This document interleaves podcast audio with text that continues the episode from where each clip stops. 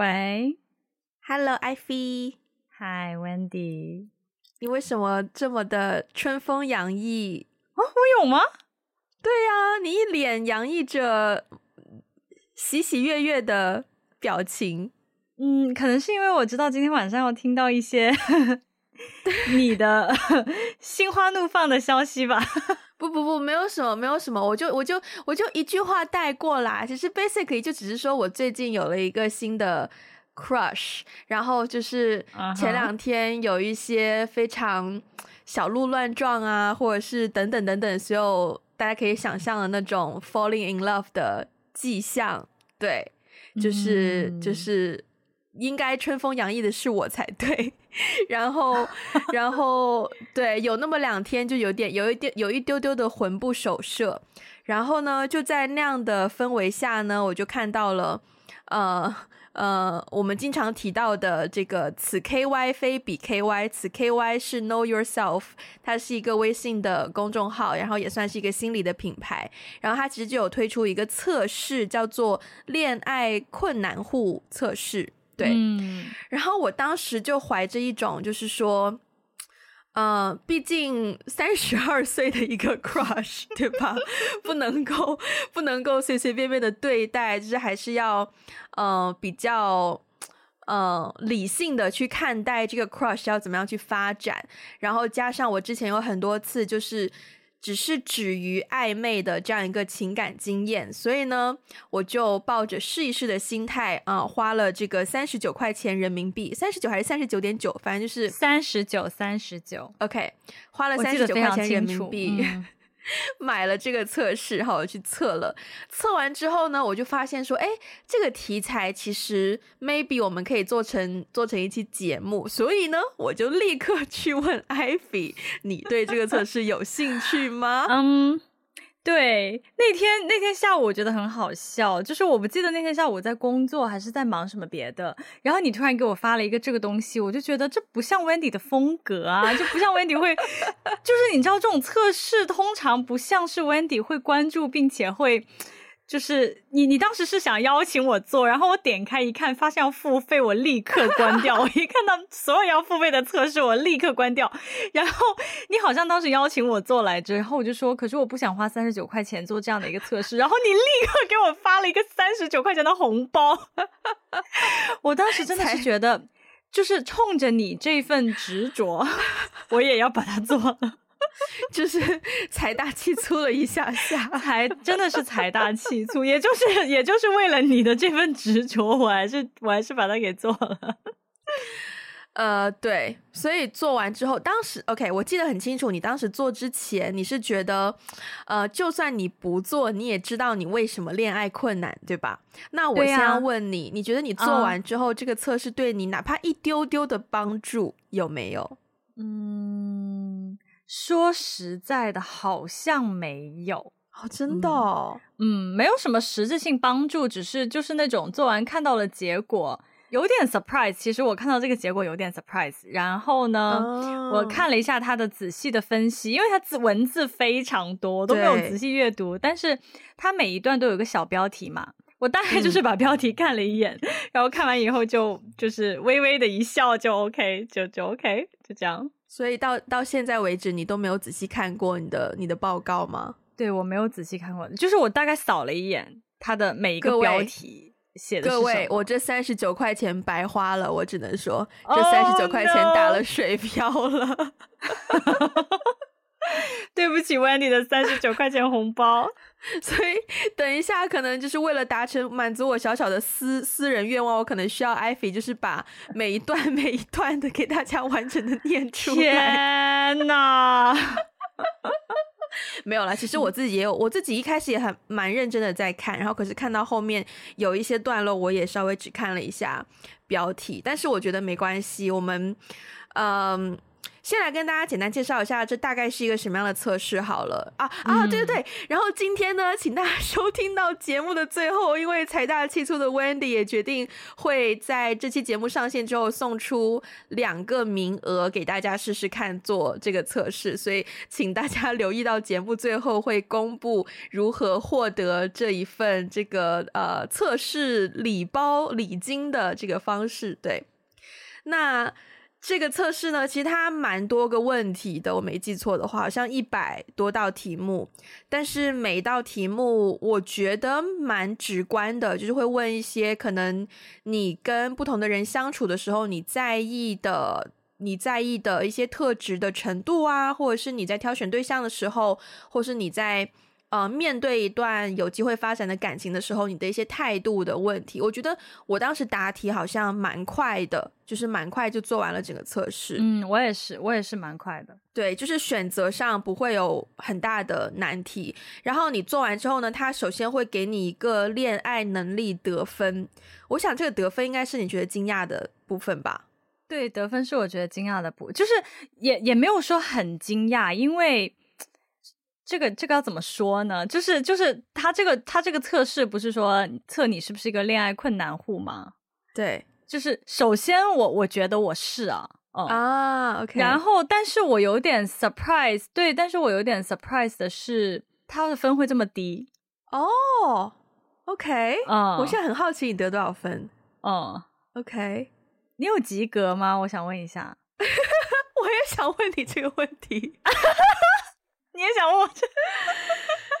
我及格了，我也及格了，但是是刚刚及格。哎、欸，我也是哎、欸，which is surprising，因为我不觉得，就是怎么说呢？OK，我我我我觉得我我我之所以有点抗拒做这种测试，而且做完了以后觉得它没有什么帮助的原因是，首先我知道我自己单身的原因是什么。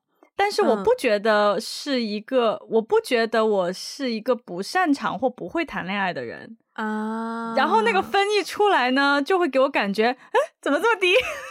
我没有觉得我不会谈恋爱啊。你刚刚及格是多少分？六十三。哦，你比我高两分呢。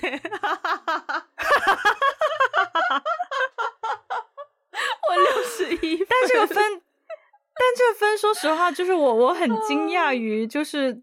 只有这么低耶！我是我本来预计我的分数会更低的，因为其实我做这个测试的，啊、呃，更大的一个我希望解决的问题就在于说，因为我就像刚刚说的，之前很多个暧昧，就等于说不是说完全没有对象，而是说在从暧昧进入。呃，稳定关系中间这个地方肯定发生了什么事情，是可能我不擅长的，所以我是企图说通过这个测试得到一个答案，去解答为什么我这一段总是这个坎总是过不了。啊、对，然后我会以为说我的分数可能会更低，嗯，所以其实我看到六十一分有及格，啊、我还是。是有点不开心啦，始终我们这种，you know，乖乖女，那之前有一个有一个有一个症候群，什么什么学霸症候群还是什么，就是看到有分数就总是希望自己很高分嘛，然后看到只有六十一分的时候就，就就发现说，哦，原来哦原来真的这门学科要再要再修行一下这样子，对，然后因为他 OK，他的报告呢。呃，首先他是说，综合而言，我的恋爱能力，我前面这段应该跟你差不多。他就说我的恋爱能力是中等，严格来说，并不算是典型的恋爱困难户。然后，呃，嗯、一模一样的话，对对。然后他后面呢有，呃，他说他们将从认知观念和交往技巧这两个大的方面来分析，帮助我进一步提升恋爱成功的概率。所以我就啊，我就很期待了啊。好，接下来我们就要来分享啊、呃，不仅仅是我啊、呃，我和艾菲两个人的就是一些，哈哈，那部帖，我觉得我对他整个测试很不满意，你知道吗？我现在，你知道我发现一个什么？竟然给我这么低的分，我发现，嗯、天，我发现如果我们身边有对我们两个其中一个人有意思的异性，是吧？他听完这期节目，他可能就觉得啊，我懂艾菲是怎样的女生，在恋爱里面需要什么，缺乏什么，就是好像有一种掌握了我们我们恋爱当中特征的感觉。哦，但因为我觉得他这个不准，所以啊，OK，好，对对对。不过我们可以分析一下为什么，我我觉得可以分享一下为什么我们觉得哪方面准，哪方面不准。好。OK，嗯，首先呢，第一个部分呢就是认知观念，然后认知观念它的结果的最、嗯、最呃直观的一个表现，就是它有一个这个算是六角形的这种网状图，然后他就会分析你、嗯、通过你刚刚做的测试。嗯，然后有包括恋爱观、爱情态度、合作意识、择偶标准、择偶价值感和拒绝钝感六个面向，然后去分析你在哪个面向是最强的或是最弱的。呃，你你你的你的你的图形有比较偏偏向于哪一个角角吗？有啊，择偶价值感。哦，就是 interesting，就是其其他几个呢都差不多，就是其他几个的那个。嗯它不是一个六边形嘛？对对对，就其他几个的那个点在的位置都差不多，只有这一个的维度是接近满的。哦，我是只有合作意识的那个是接近满的，哦，其他都是差不多。哦，OK，对对，哎，所以什么叫择偶价值感？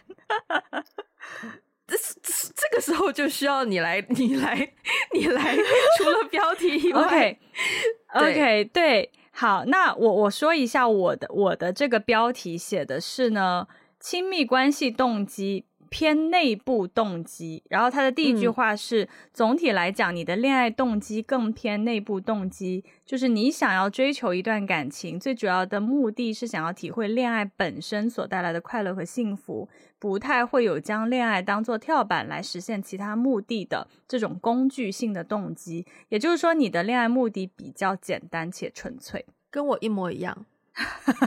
嗯，但我觉得他 接下来好像才是认知观念才开始，就是观念上分不同的观念去去讲。我的一些东西，哇，真的，我现在看也真的觉得好长哦。哦，他后面有了，他后面有专门讲到择偶价值感的部分。我觉得我们这样子好了，嗯，呃，好，我现在往下刷嘛。我们刚刚就是就是念到说亲密关系动机，然后我跟艾菲都是差不多的。然后接下来呢，就是一个亲密关系信念，嗯，然后第一个就是恋爱观、嗯、成长观。然后我觉得这个我应该跟你是一样的。嗯、他说你是一个脚踏实地的成长型恋爱者，是吗？不是，我的恋爱观是宿命观。对，OK，就是我相信这个世界上存在那个。对对对对对对我先念我的，我先念我的。对，好好好。他说我好，我我是 Wendy，Wendy 是一个脚踏实地的成长型恋爱者。Wendy 知道这个世界上可能并不存在和他完全契合的 Mr. or Mrs. Right，也没有天生就完美般配的恋爱关系。我对爱情的态度是成长的、接纳的、流动的。在寻觅伴侣的过程中，愿意耐心的寻找和接触可能合适的对象，不大会因为对方不符合我的第一感觉而草率的放弃。当遇到问题的时候，也会愿意尝试跟对方一起探讨和解决，不会轻易打退堂鼓。这使得我更容易透过幻想和表象找到真。真正适合自己的人，成长型的恋爱观是更加成熟和具有适应性的恋爱观，这使得我更有几率获得长久和稳定的关系。但是也要注意，当我在跟对方交往的时候，如果对方对待我十分糟糕，并且我通过努力也没有办法改善的时候，也要学会果断的放弃和保护自己。我觉得对我来说是很高的评价。嗯，是蛮高的评价。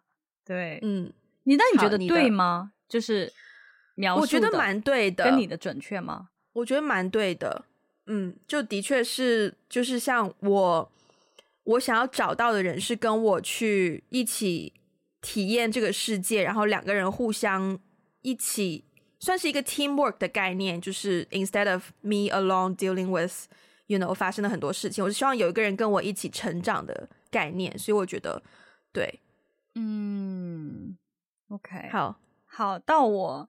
我的这个恋爱观呢是叫宿命观，然后它就是我可以读一下它 highlight 出来的话，因为太长了。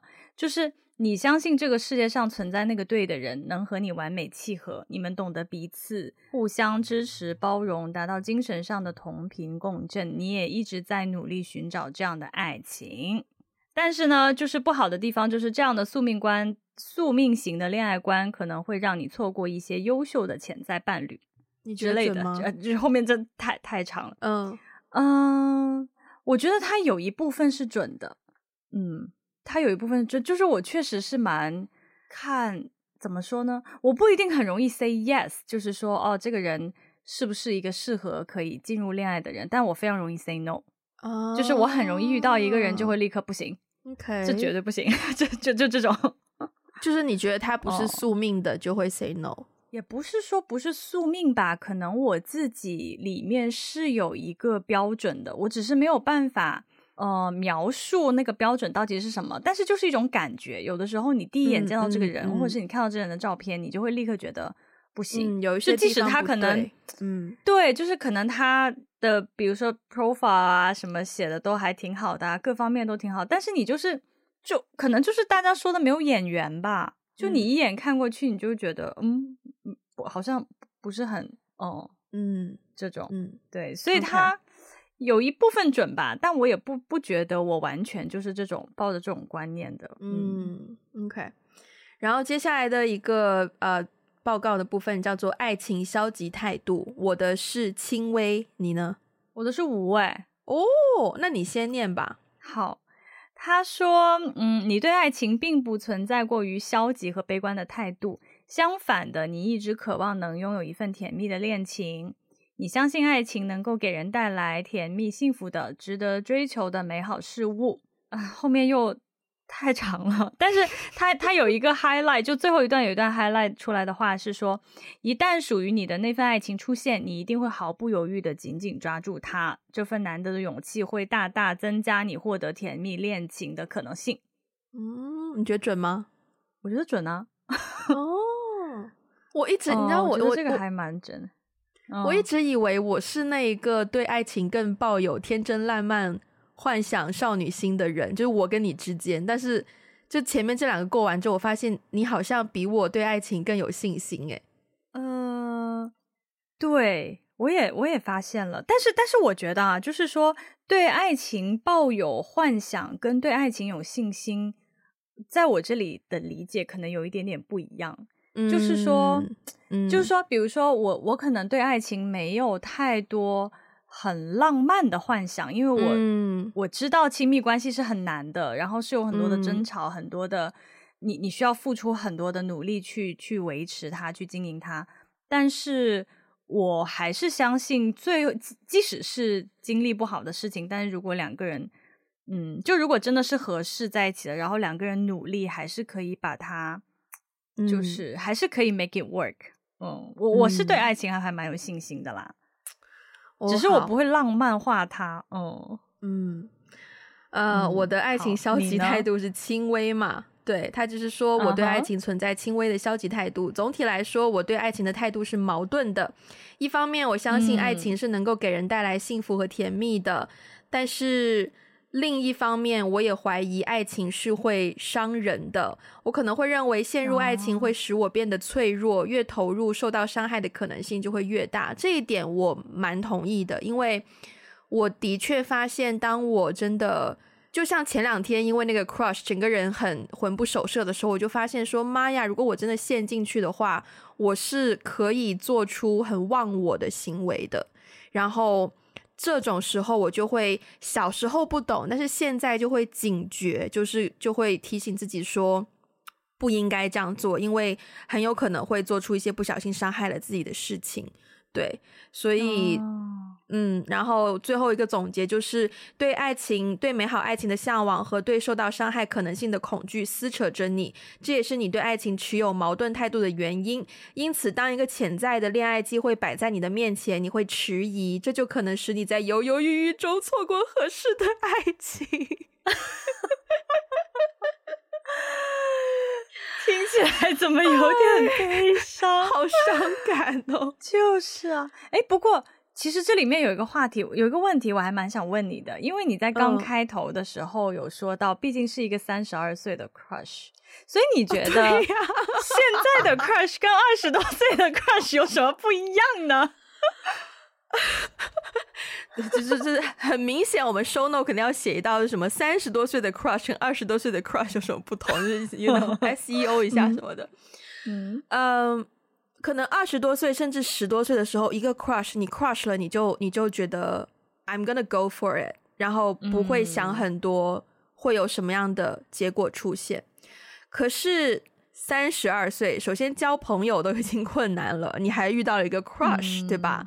那就会想说。呃，如果我 go for it，是不是我们会不会万一处理的不好，是不是会去到一个位置，连朋友都做不成？这是第一点。然后第二点就是，如果我 go for it，呃，但是我没有足够多的 prepare myself，或者是哪一步可能做的不好，是不是？本来有机会，可能所谓什么顺水顺其自然、顺水推舟，有可能成的，会不会因为我的一些违反自然规律的加速度，导致整件事情又失败啊，或什么？那不就我都三十二岁，我又失去了一个难得的 crush 对象，那不是很不很不划算吗？之类之类的，就是会有这样子的想法。嗯嗯，比较对。比之前更谨慎了，谨慎就是会好像会想的更 long term 一点，就是对，如果他不成的话，是不是连朋友都没得做或什么的？对对对，OK，接下来的部分呢叫做权力斗争，这个地方我是吴，你呢？我是轻微，诶，OK，对 对，OK，那我先念我的吧，好。Um, 我也就大概念一些 highlight 的部分。首先，他说我在关系中并不存在权力斗争的倾向，对待感情比较坦诚和直接。如果对对方真的有好感，也愿意直截了当的表达我的爱意，没有错，这个就是完全就是很我的，而不大会有担心自降身价或是怕输给对方这样矜持的担忧。然后，呃，依然能抱有。对待爱情的纯粹初心是十分难得的一件事情。这种良好的心态使我更有可能建立起一段健康的亲密关系。然后，健康的关系中，双方不会把权力斗争作为关系的聚焦点，双方更重视合作共赢，而非彼此争斗消耗。哦、嗯，对，OK，我那我知道权力斗争是什么意思了。嗯嗯，我的这个权力斗争呢，他写的是轻微，然后呢。比如说哈，他的解读是这样：你在感情中存在轻微的权力斗争倾向，在感情中，一旦你对对方动了真心，就会开始担心你们的关系出现失衡，你会变得小心翼翼，不敢表达自己对对方的爱意，也会害怕对方如果知道了你的心意，就拥有了伤害你的权利。出于对安全感的需求，你会克制自己表达爱意和在乎，甚至有时候会装作毫不在意的样子。但这样的问题是，如果对方对你也有意思，也在小心翼翼的试探着，等待你的回应，你的矜持表现可能会成为关系升温的绊脚石哦。所以，希望下一次遇到喜欢的他，能够尝试放下矜持，表达自己。也许一段美好的感情正在等待你开启。哦，嗯，我觉得这个呢，比较像我以前的状态。啊，就是我越小的时候，在感情中的这个表现的越明显。就比如说什么高中啊，然后大学的时候谈恋爱就非常就很就很装，就端着，嗯，嗯，就其实明明明明我喜欢那个人，但是呢，我就是就是会表现的毫不在意，然后就是会表现的，呃，嗯，就是故意。对，就就就是有一种故意疏远他，或者是表现的毫不在意什么的。对，我觉得我现在已经好太多了，跟小时候比起来。好，接下来的这一块叫做择偶标准，我的是适中，你呢？我的也是适中，哎，哦，那所以应该是一样的吧？那我就念一下好了，嗯、呃。大概就是说，在选择恋爱伴侣的过程当中，往往不会用特别严格的城市化的标准和条条框框来限制他的模样，呃，对吧？是一样的吧？对对，OK，好，那我就跳过这一块了啊，就是大家有兴趣自己去做这个测试。好然后接下来好敷衍。没有你你我这不知不觉已经二十多分钟了，我们现在才三分之一，不知道有没有过？You're right, yeah. 对，然后下一下一个呢是择偶信心的大板块。首先第一个是择偶价值感，这个我是中等，你应该是比我高较高，对我较高。那我先念中等的好了。呃，首先它有一个 definition，他说择偶价值感就是个体在择偶过程中对自身能够成功寻觅心仪对象的一种自信程度，即择偶领域中的自尊啊。OK，啊，然后对。呃，然后呢，我的部分呢，他是说，对于能否找到心仪的恋爱伴侣这件事情，我是有一点确信，又有一点怀疑的。嗯，我 OK，也许我从小并不属于受人追捧、频频受到表白的大众情人，没有错。这些故事从来都只可以从 Ivy 的身上听到。哎哎。但我在朋友圈子的人缘还是不错的，也收到过一些人的示好，所以我对自己的人格魅力还是比较自信的。OK，但问题在于，在心仪和喜欢的人面前呢，常常因为自我怀疑而缺乏信心，常常在呃。有心仪的他的时候，感觉到有点自卑，就会问一些啊，他会喜欢我这个类型吗？他好像没有要跟我交往的意思。那 exactly 最下面这个问题，万一他不喜欢我，那一旦表白，我们就连朋友都做不了了。这就是我刚刚。Uh... 对，然后他最后说，恋爱这件事的神奇之处就在于它的成功概率本就与我们所持有的信念息息相关。当我被这些自我否定的声音困住，就更难以付出现实的努力去和对方建立真实的连接。相信自己的魅力才是最有魅力的样子。嗯，我觉得是准的，真的准。所以我要，你觉得是准的？对，所以我要来念我我这趴的，嗯、呃。对于能否找到心仪的恋爱伴侣这件事，你是比较确信的。也许你从小就经常收到他人的示好和带有爱情意味的表白，这让你非常确信，当自己想脱单的时候，找到合适的伴侣对你来说并不是一件困难的事情。恋爱这件事情的神奇之处就在于，它的成功概率本就与我们所持的信念息息相关。散发着自信魅力的你，对潜在交往对象有着别样的吸引力，并且这份自信会让让你更加有勇气去尝试和心仪的对象展开真实的接触。这份难得的乐观会让你更有可能早日邂逅到那个同频的他。我觉得蛮准的啊。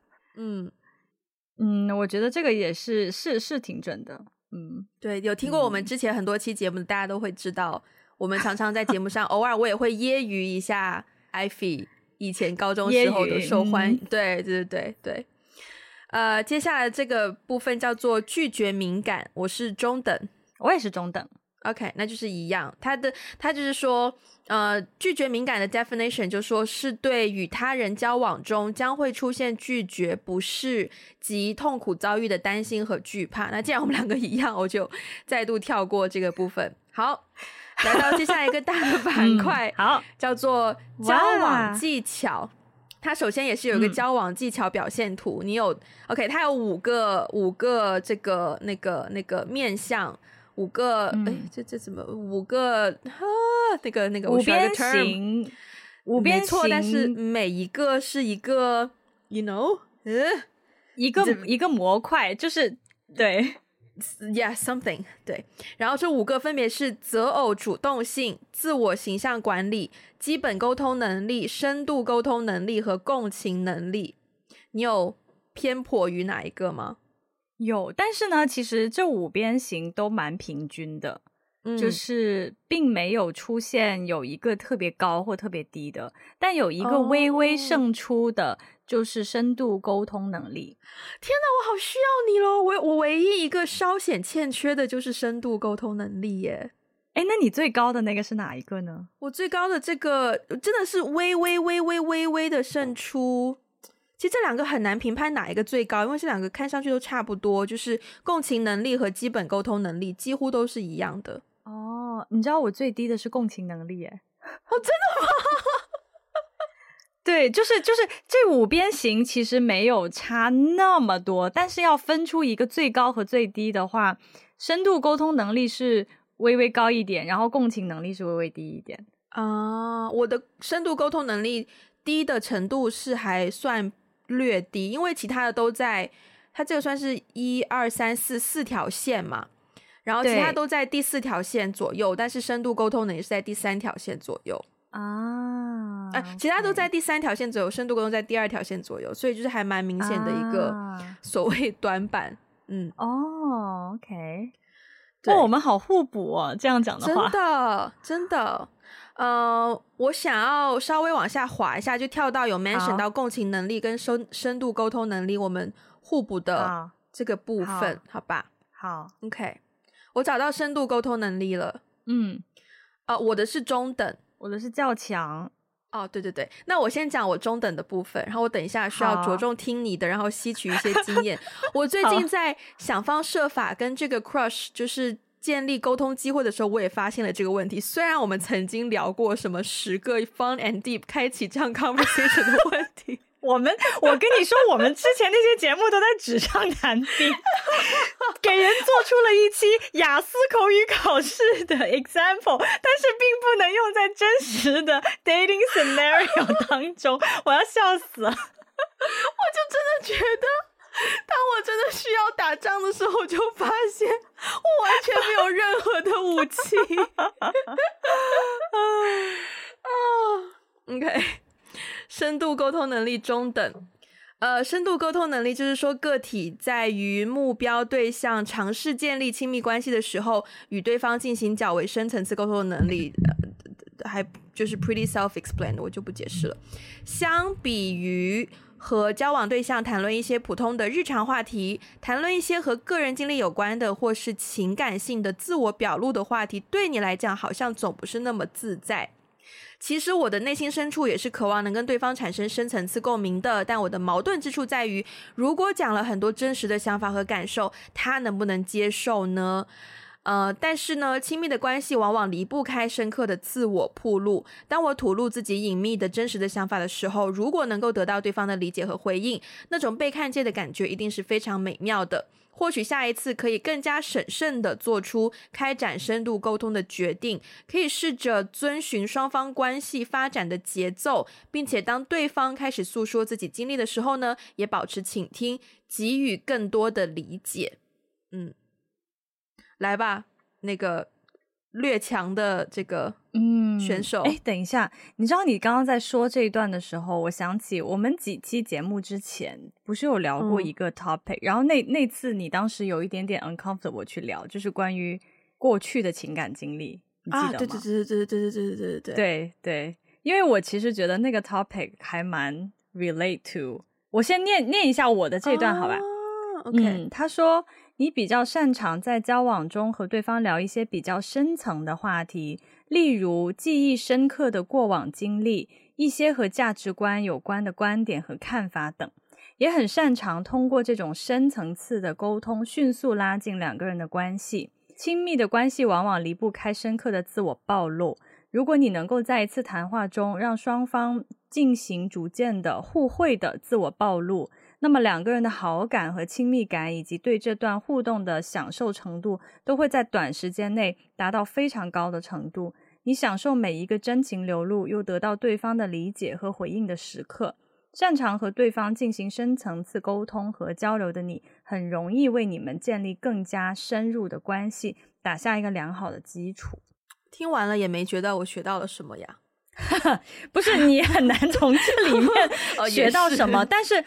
没有没有没有，但是但是我想说，就比如说我我确实会在跟比如说对方聊过去的情感经历的时候，会聊出很多很 deep 的东西，就是这是其中一个，嗯、因为因为会聊一些过去的经历嘛，就是不只是情感经历，也包括一些过去的他就是对方过去的一些各种的经历。我我确实，我现在回想起来，好像我跟之在就在之前的亲密关系当中。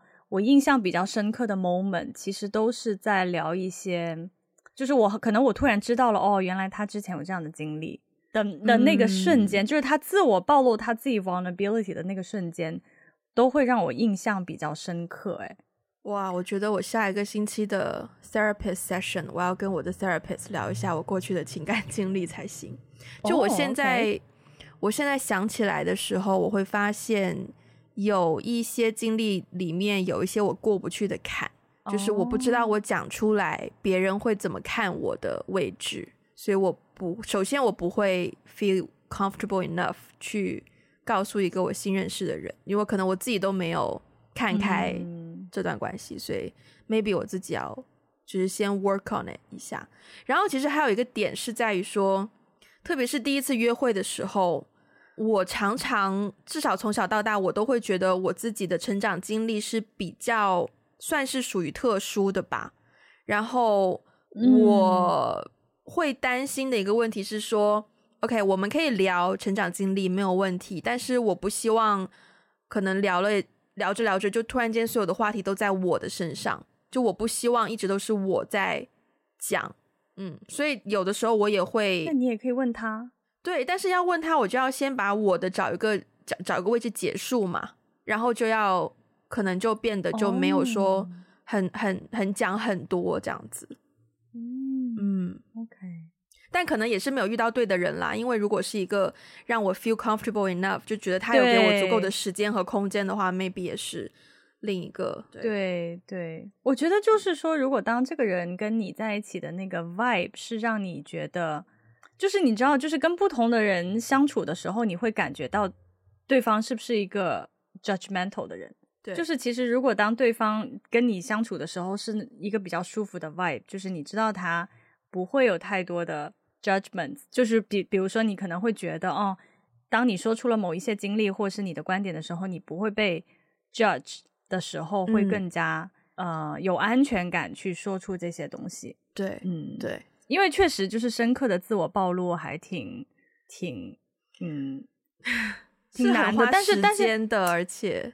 对对，但是也不一定是在刚开始认识的时候。嗯、就我觉得，我其实觉得在亲密关系里面，还真的蛮经常要进行这种深刻的讨论的。是就我的意思是，已经在关系里面，其实也会一直不停的进行这种深刻的讨论。嗯，嗯，OK，好，Yeah. 下一个点是共情能力啦。你的是中等吗？还是我的是中等？对，我的是中等。Okay, 那你先吧。好，共情能力的意思呢，就是在关系中能够体会对方的情绪和想法，理解对对方的立场和感受，能站在对方的角度上思考和处理问题。我的这个天呐，这个也好长，我觉得。来吧，来吧。你拥有一定的共情能力，日常生活中的你能够在虚拟作品与现实交往中体会到他人的共情体验，但有时候也会 get 不到对方的点，产生他为什么会这样想、这样摸不着头脑的感觉。在恋爱中，有时你能表现出善解人意的一面，察觉对方的情绪变化，并且并且给予恰当的回应，但你并不总能有耐心做到这样。有时候也会因为难以理解对方的想法和感受，说出一些不解风情的话来，阻碍了关系进一步发展的可能。啊、um,，I can't see that coming。啊、呃，天呐！就是呃，后面这里好长，但是他有一段 highlight 出来的话是说，共情能力能够帮助我们理解对方的真实感受。据此判断关系的发展阶段，并且采取适当的行为策略。比如，我觉得他这个括号好搞笑。比如，在你感到舒适的前提下，如果对方从开始的客套寒暄，发展到愿意和你聊一些个人性和情感性的话题，这说明在他心目中对你的亲密感和信任感是不断加深的。这是一个关系变得亲密的信号。这个括号让我有点被侮辱到，哎。那为什么？因为我觉得他在括号里面，他括号里面打的是比如，然后举了一个例子，仿佛我不懂这个例子似的，仿佛我仿佛我 get 不到这是一个想要跟我亲密的信号似的，我觉得对我有点侮辱哎。啊，我的共情能力就是我的就是较强啦，嗯。嗯，他说日常是啊，可可能因为比较强，就没有那些括号就比较短。他说，日常生活中你是一个非常善解人意的人，你是一个很好的倾听者和理解者，能够从他人的视角和立场出发去理解他们正在经历的事情，同时你也能对他人的情绪感同身受，这对你来讲不是一件难事。在恋爱中，你的共情能力往往会进一步放大，你能够从对方的反应来推测他的感受，甚至预测对方的行为。当对方向你表达情感或者寻求支持的时候，你也能够迅速理解他，与他达成默契，从而进一步加深你和他的连结，推进你们的关系。你的果然好短哦。我觉得我被侮辱，我被对对对，我我被那个比如 侮辱到了，你知道吗？感觉他就仿佛在括号里面讲了一个常识，然后比如就是饭前要洗手，这是一个对他人的礼貌。然后，但我觉得，我觉得前面的这一些东西，它都只是分析你你现在你是谁，你在关系里，你在恋爱里面，你的状态是什么，然后。对你的现状有一个更全面的认识吧，我觉得。然后呢，对、嗯、我们现在也才度过了这整个报告的可能五分之三，后面还有五分之二呢，嗯、就是有一些建议，包括说，嗯、呃，需要需要啊、呃，帮我澄清的一些迷思什么的。然后，嗯哼，啊，天哪，这后面要怎么继续下去？很长呢，很长哎。好，我们直接划到建议的部分好了。好。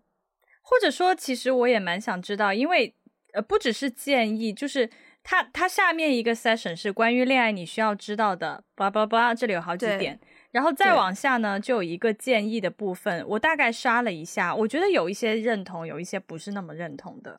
OK OK，所以要不要挑？比如说你觉得比较认同的地方，就是他给的建议，或是他、啊、嗯，那就直接是跳在建议的部分嘛，对吧？好，嗯，呃，我其实不知道他这个建议是有没有针对性的，但是就我就选我觉得对我有一些帮助。我其实也蛮想知道你的建议是什么。OK，好，我的建议的第一个是学会接纳和爱自己。哎，跟我一样啊。啊，OK，OK，OK。Okay, okay, okay. 然后第二个是试着和世界发生更广泛而深刻的连接。一样的。拜托，我现在怀疑这个报告有点水。拜托，拜托。好好，第三个，第三个，第三个是如何科学设定择偶标准。嗯，也是一样的呀。然后这里面包括有 A 设定合理的而非理想化的择偶标准，B 用心而不是用头脑来思考择偶标准这件事情。嗯，第四个建议是如何提高自己在亲密关系中的沟通能力。嗯，A 专注情感而非具体事件。B 多倾听对方，尽量少的评判和建议。嗯，然后第五个建议呢，是如何进行科学的自我表露。我觉得呢，那个建议就是是不是每一个人做了？我很想知道有没有谁做完这个之后，他的分数是比如说九十八分，然后还是给他这样的建议。哦，真的哇，嗯，诶，那我们要不要就挑嗯？如果是这样子的话，那它的前一个部分，它有一些关于恋爱你需要知道的嘛？嗯嗯，我记得这里有一个点，嗯，这里有一个点，其实有两个点，我其实觉得对我有，就对，至少对于前两天我那个还沉浸在很 crush、很恋爱、有点恋爱脑的我，当时是有一些提醒的。呃，其中一个就是说，在爱情中总怕输，其实是对羞耻感的防御。嗯，然后这这这这这这这就是就是就是，嗯，虽然虽然我不觉得我我我我我害怕的部分是输或是怎么样，但是，嗯、呃，我知道我有害怕的情绪，然后我也知道我当然不想要，就是可能。没有没有操作，没有操作好，没有没有做没有走好哪一步，然后这段关系就就失去意义什么的。但是就是当他再再次点醒我，就是在提出这个点的时候，我会发现有一种提醒的功能。然后包括最后一个也是让我觉得有有有一些鼓励的感动在，就是他说不要怕试错，爱也是一件需要不断练习的事情。他说：“不要幻想初次恋爱就找到真爱，只有在每一次亲身接触和体验当中，才能了解自己在爱中的模样，才能知道什么样的人、什么样的爱情是适合自己的。”就是我蛮同意的。对，然后这个点就就回到我们刚刚说那个三十二岁的 crush，对吧？对啊，对啊。就虽然觉得三十二岁的 crush 可能那个试错的所谓成本会高一些，但是、uh, again。那你三十二岁如果不是这一次，maybe 你三十五岁可能又会再错一次啊，对吧？maybe 你四十岁可能又会再错一次啊。所以我我必须要说，我那天做完这份测试，虽然到后面很多建议我也没有仔细的看，但是至少有一份理性的文字的，然后又分门别类的所谓的报告 呈现在我面前的时候，有帮我找回一些理性面对这个 crush 的理智。对，哦，哎，那我问你哦，嗯、你这段时间通过因为出现了一个 crush，有没有 learn something new about yourself？我今天早上 therapist session 花了四十五分钟，就在整个就在聊。我的 crush 和我最近的、哦哦、在聊这个吗？OK，对对，和我最近的想法，嗯，算是有吧，算是有吧。嗯，我觉得是，嗯，一方面我很享受，我都三十二岁了，还可以体会到那种小鹿乱撞的感觉，这一点我很感动。嗯，就我觉得我依然保有这种少女心态，嗯、我觉得我很感动。然后另一方面也是。我觉得我有发现到自己在恋爱上的一些成长，嗯，就是现在好像更知道，比如说像这个 crush，因为我跟他接触的机会还是很有限嘛，所以我在 crush 的部分可能都是他的外貌啊，或是他所表现出来的才华啊，等等等等，我并没有真正的去看到。他在与这个世界相处的时候，他跟身边的人的互动是怎么样？他待待人有没有礼貌啊？他呃时间观念啊、讲话啊、什么行为啊等等，我都还没有观察到。然后我会发现说，这些东西对我来说依然是重要的，因为我们之前花了一百八十一期的节目，常常都提到一些我们我们对于另一半的。呃，想法啊，设定啊，想要的是什么，不想要的是什么，等等等等，其实都有。我觉得这一次这个 crush 出现之后，都有浮上水面，再次提醒我，我现在看待一个有机会发展成一段关系的对象的心态，是真的变得更加的成熟，然后不能说成熟吧，想得更加的全面，以及嗯、呃，更加的理性。嗯嗯，对。对啊，嗯，然后我也会觉得说，就我觉得我小时候那种希望主动的心态依然是没有变的，只是说变成说我会希望。就是不像不要像小时候才认识三天就想跟别人告白这种，这种就太 over 了。而是现在就变成说，可能才认识三天，但是就会想要呃主动的去接触对方，主动的找话题来聊天。那怎么样去找这些话题才显得比较自然，或者是什么样的话题才方便，you know，开启所谓的深度的对话？有没有？就是会嗯、呃、想的东西，我觉得呃比起十年前的自己，绝对是绝对是成熟很多。对。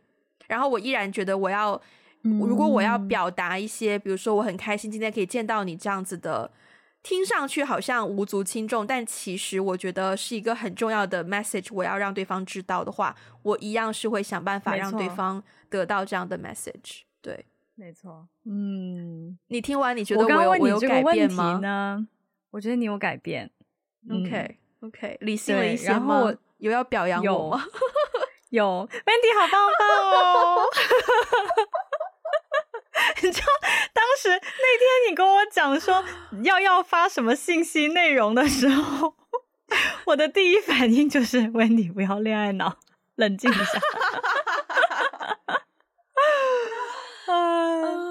呀，yeah, 但我想说呢，就是我刚问你，我刚问你这个问题，其实我也有同样的发现，在我自己的身上。